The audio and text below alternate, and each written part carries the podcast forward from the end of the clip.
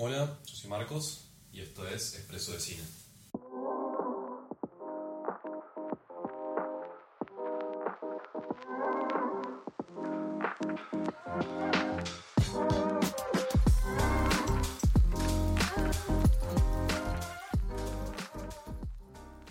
Bueno, hoy quería hablar, como ya vieron en el título, sobre el cine de hoy, sobre cómo cambió la industria, cómo cambió, cómo las películas, cómo cambiamos nosotros también como audiencia, y intentar explicar por qué la época en la que estamos ahora es la peor del cine de toda la historia. Eh, es básicamente eso a lo, que, a lo que quería llegar. Y me parecía importante empezar así con esta introducción porque realmente quiero explicar por qué me parece la peor época del cine. Igualmente es solamente una opinión. Eh, o sea, a pesar de todos los avances tecnológicos, a pesar de como la- el nacimiento de muchos géneros y de nuevos directores, al mismo tiempo siento que es la peor época del cine para estar viviendo. Em, y la verdad es una lástima, pero bueno, quería explicar por qué me parece esto y por qué doy esta opinión tan negativo. Así que bueno, sin nada más para decir, empecemos. Bueno, en los 40 es cuando empiezan las películas habladas, o sea, empiezan al final de los 20, creo. Eh, en los 30 ya sí había muchas más películas habladas. Eh, fue un boom en la industria. eh, es mucho de lo que se muestra en la película de este año, Babylon. Para el que no la vio, la súper recomiendo. Eh, me pareció una de las mejores películas del año. Pero mm, volviendo al tema, eh, en los 40 empieza como un movimiento de cine mucho más. eh, mucho más como esperanzador. Había mucha esperanza para lo que podía hacer el cine. Empiezan a hacer nuevos géneros, eh, el crimen, el noir, todas esas cosas empiezan a aparecer en los 40 y de ahí en adelante eh, el cine como que estaba en, buenas, en buenas manos, digamos. Todavía todo estaba muy bien. En los 50 baja un poco el nivel de calidad, pero resurge en los 60s y en los 70s, que es donde viene la época dorada de Hollywood, básicamente. Es, es la época donde estaban estudiando y haciendo películas eh, George Lucas, Coppola, Kubrick. O sea, es esa época donde nacen muchos estos directores de, de Hollywood, eh, como el New Hollywood. Y, y nada, empezaron a hacer estos maestros del cine, estos como. eh, este cine de autor, digamos, ¿no? Este auteur cinema. Eh, después llegan los 80s, que los 80s quizás no fue la mejor época para el cine, no fue excelente, pero eh, sí como que la ciencia ficción y el terror fueron géneros que recontra eh, subieron de nivel, eh, como con el avance de la tecnología, con el avance de técnicas de... ¿Cómo se llama? De... como de... de maquillaje, me trabé, como con técnicas de maquillaje y el avance de la tecnología, estos dos géneros como que pudieron florecer mucho más, muchísimo más. Y después, bueno, llegan los noventas. Los noventas sí fue la época boom del cine, o sea, para todos, muchos sabemos que en los noventas fue donde el cine realmente explotó, o sea, nacieron como muchísima, muchísimos directores, muchísimas corrientes, muchos más géneros, como exploración de géneros, como, de nuevo, sí se exploró más en la ciencia ficción, pero como un recontra resurgimiento del crimen, recontra resurgimiento de las películas de acción, de películas de familia, eh, como que todo estaba muy bien, o sea, vos querías ver algo y lo tenías, o sea, vos lo que pedías lo tenías, y además agregado a esto estaban eh, las casas de video, los, o sea, alquilar CDs, alquilar DVDs para verlos en tu casa, que es importante también para explicar por qué hoy estamos tan estancados. Eso fue como que le jugó muy a favor a la industria del cine. Era como que no solamente era fácil para grandes directores entrar y tipo hacer películas, sino que también los directores quizás más nuevos tenían más oportunidades de llegar a más gente a través de, de estos alquileres de, de CDs y de DVDs. Entonces eso fue como muy, muy, muy positivo y también sirvió para explicar por qué ahora no, no estamos tan bien. Entonces, bueno, ahora sí, llegamos a los 2000, los 2010 y los 2020 de ahora, ¿no? ¿Por qué estamos tan mal? O sea, yo lo voy a dividir en dos categorías. Me gusta organizarlo así, y lo pensé así. Em, cambiaron tanto las películas como nosotros como audiencia. O sea, primer punto, las películas. ¿Por qué cambiaron? Ahora lo único que vemos, o lo único que ve el consumidor típico, común y corriente, son los blockbusters. No sé si se dieron cuenta que, no sé, es como lo único que llama la atención son esas películas que tienen mucha, mucha, mucha plata encima. Son mega producciones. Eh, y eso no pasaba tanto en los 90s, en los 70s. No pasaba que solo se vaya al cine para ver películas que tienen más de, no sé, 150 millones de dólares de presupuesto, que es un divague de plata, es un divague. Pero antes no pasaba tanto eso. Yo, por ejemplo, la película que más me resuena con esto, em, por ejemplo, El silencio de los inocentes, es una película que, increíble, o sea, no sé, de las mejores películas de toda la historia, probablemente indiscutida.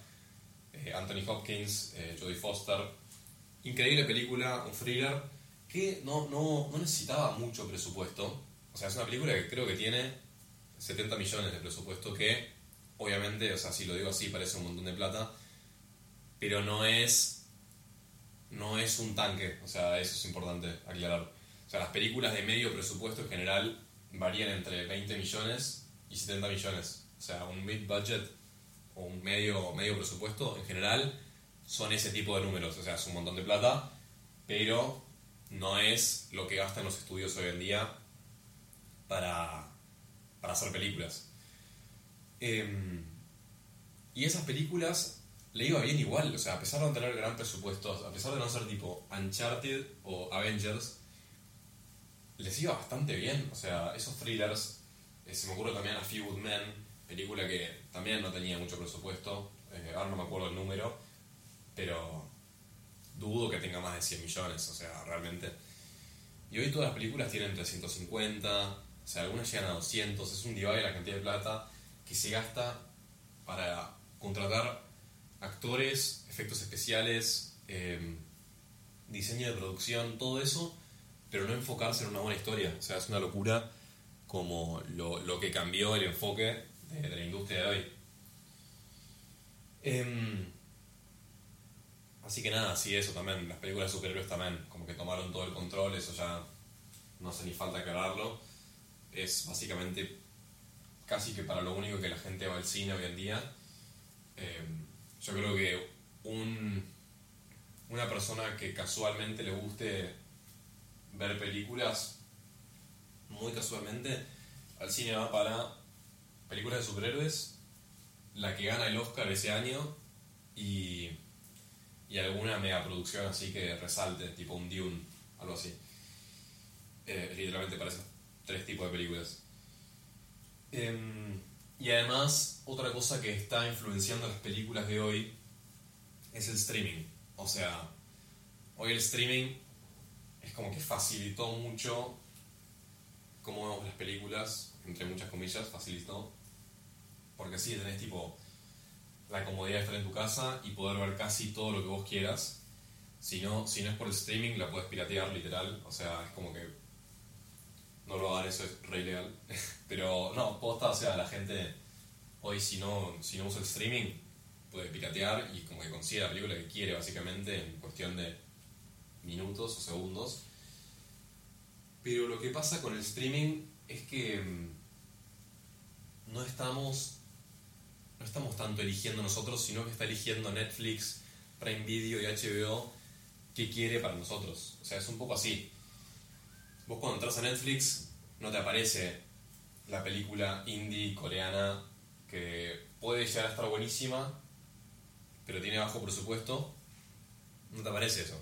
Te aparece Glass Onion, que salió ahora en diciembre, de Ryan Johnson, gran película, pero es una super mega producción, un recontratanque no sé, es como que se está perdiendo eso para mí. Se está perdiendo como nivel artístico, eh, como el, el arte a pesar de la plata, o sea, la parte no, no negocio de, del cine, se está perdiendo esa parte no empresarial, esa parte que no incluye a Kevin Feige de Marvel manejando todo su negocio, imperio, es un que el pibe es un estratega, lo entiendo un montón, pero se está perdiendo lo otro, se está perdiendo esas películas que tipo te pueden sorprender, tienen poca, tipo son de muy poco presupuesto, pero tienen una buena historia y te pueden sorprender, y se está perdiendo mucho eso, lo está perdiendo y no, no, no se ve mucho ahora.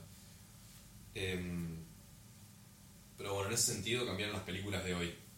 Así cambiaron las películas. Pero también no solamente cambiaron las películas, sino que también cambiamos nosotros como audiencia. O sea, yo, vos, todos cambiamos y está, o sea, y por eso cambió el cine. O sea, porque cambiamos nosotros como audiencia, el cine se está adaptando a nosotros. Em, como dije antes, en los noventas vos alquilabas la película y la llevas a tu casa. Ahora es tipo, agarras streaming y empezás. Pero ahora como que vivimos en una, en una sociedad donde estamos, estamos tanto, tanto frente al celular, tanto frente a una pantalla, que estamos tan saturados de consumo de entretenimiento, que no nos dan ganas de ver películas. Yo creo que pasa mucho eso. Eh, a mí o sea, a mí porque me encanta ver películas y me encanta hablar de esto y, y amo el cine, pero hay gente, o sea, la gente que... O sea, el resto de los mortales... no, o sea, es que me crea superior, pero digo, el resto de las personas en general no, no está dispuesta a entregar tanto tiempo para ver una película. O sea, no, no funciona así ahora. Eh, el entretenimiento está mucho más cerca de lo que estaba antes, o sea, es literalmente levantar la extensión de nuestros brazos, que es el celular, y entrar a TikTok, o sea, y ahí ya tenés entretenimiento, ya tenés dopamina entrando a tu cerebro, ya te estás tipo como calmando esa necesidad de divertirte. Em, y antes era más difícil eso, antes era más difícil conseguirlo, antes vos no te podías entretener tan rápido, tan... O sea, tan al toque, tipo, tan, no sé, quiero esto, tenías que ir, bajar el ascensor o, no sé, salir de tu casa, no sé, depende de dónde vivas, caminar las cuadras que tienes que caminar, entrar a, a uno de estos lugares de alquiler de CDs, preguntar, ver cuál te gusta, era como algo que llevaba mucho más tiempo, que ese tiempo hoy la gente no está dispuesta a sacrificar. La gente no está dispuesta a sacrificar tiempo de exploración, tiempo de investigación de qué película quiero ver, qué película no. Porque hoy en día eso ya lo hace una inteligencia artificial, ya lo hace el algoritmo de TikTok. O sea, vos no tenés que hacer nada para entretenerte. Antes sí vos te la tenías que rebuscar, porque nadie te iba a decir, a vos te encanta em, tal cosa, Hoy, TikTok sí, tipo hoy TikTok te entiende, hoy Instagram te entiende, hoy YouTube te entiende, hoy y así todas, o sea, así Twitch también, eh, Twitter, o sea, ya, ya está, ya tipo, ya te tenés con eso y no, y no vas a sacrificar tanto tiempo, dos horas y media, tres horas, para buscar una película que te gusta, después verla, es como que es mucho tiempo sacrificado eso creo que es lo que pasa por la mayoría de las cabezas de las personas hoy. Y parezco como recontra hater de TikTok. Eh, pues la verdad es que sí, tipo, la verdad es que odio, o sea, es que odio, pero no me gusta nada TikTok, tipo, no sé, siento que es bastante una pérdida de tiempo. Yo tuve TikTok mucho tiempo, pero después me di cuenta que estaba tipo tres horas mirando el celular y no había hecho nada durante el día. Y, y dije, esto no sirve para nada, o sea, no sé, la mayoría de la gente que usa TikTok se arrepiente de usarlo, en el fondo. Así que no sé, ni la verdad no me gusta nada. No quiero ser tipo el hater de TikTok. Parezco, no sé, una mamá, boludo, pero a veces es como que no me gusta nada, no sé, es como me parece realmente desviar la mirada de tipo entretenerte con algo mucho más más potente, como puede ser una, una película, o tipo no sé, hacer algo tipo con amigos. O sea, realmente TikTok es como una excusa para no hacer cosas más divertidas para mí. Em, pero bueno, eso, no es el punto, no es, no es la idea del podcast, tipo, criticar a TikTok. Em, pero hoy realmente, hoy lo único que te puede desviar la mirada de estas cosas, desviar, la mirada del celular, son mega producciones. Son cosas como Everything Everywhere, son cosas como Top Gun Maverick, son cosas así que son son megaproducciones, son películas de calidad también. No estoy diciendo que todas las megaproducciones sean malas películas, porque esas dos películas son bastante buenas. Pero solamente eso te puede, tipo, desviar la mirada. Antes, más cosas. Vos antes estabas más dispuesto a ver una película que no tenías ni idea qué era. Hoy en pedo, o sea, hoy, si ves una película, me pasa hasta a mí también. Busco qué película es que voy a ver. O sea, busco si la película es buena o no. No sé, no muchas veces entro en una película sin saber nada. También porque es casi imposible, o sea, el acceso a internet es demasiado rápido como para no decir tipo, bueno, a ver qué vamos a ver.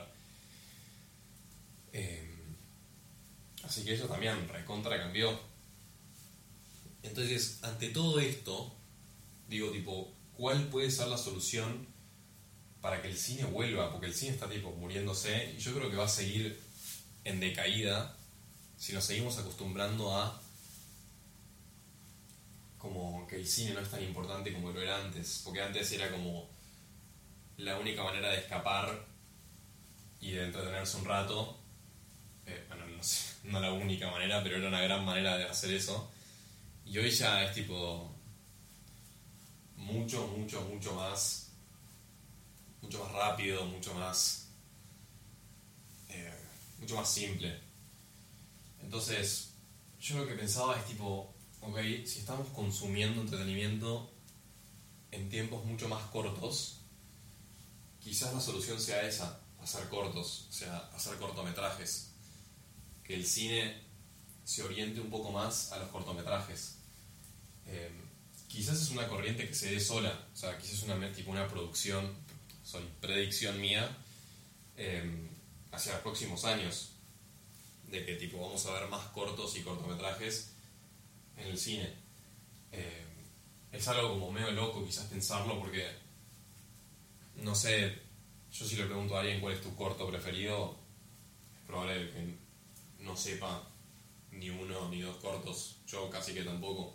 Quizás tipo los de Pixar son los que más resuenan con la gente, porque vienen más de nuestra infancia y son como los más conocidos. Pero, no sé, me parece como una respuesta lógica a lo que está pasando. Tipo, me imagino que en cinco años quizás estamos, ok, consumimos en tiempos cortos. El cine, como industria, se podría adaptar a eso, ¿no? Como un Warner puede decir, tipo, che, mira, la gente consume de manera de tipo de tiempos muy cortitos. Ve TikTok, ve Instagram, ve Reels y, no, y no, no se cansa de esto. ¿por qué no hacer una película pero más chiquita? O sea, gastar menos plata, hacer un, hacer un corto y, y tipo ponerlo en HBO Max y ver cómo le va. Marketinarlo como si fuese una película, todo. La gente le puede gustar eso. Eh, siento que no sería una tan mala, un tan mal escape o una tan mala opción de esto, porque sigue siendo cine, a pesar de ser un cortometraje, sigue siendo cine, entre comillas, o sea, los cortos son cine en realidad. Y puede haber nivel artístico, pero en poquito tiempo.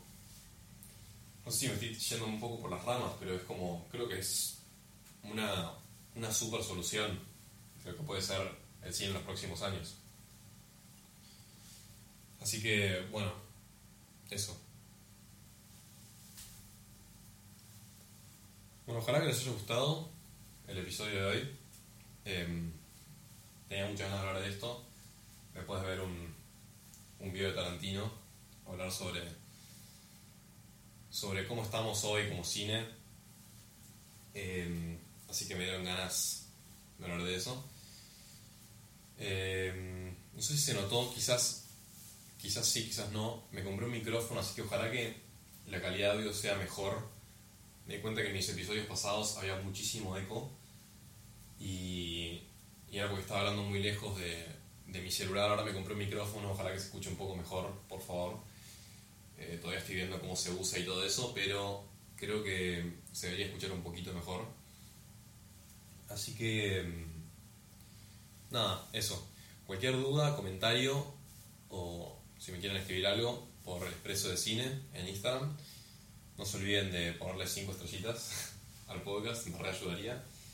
Y activar la campanita si en el próximo episodio ya están enterados. Así que bueno, sin nada más para decir, nos vemos la próxima. Chao.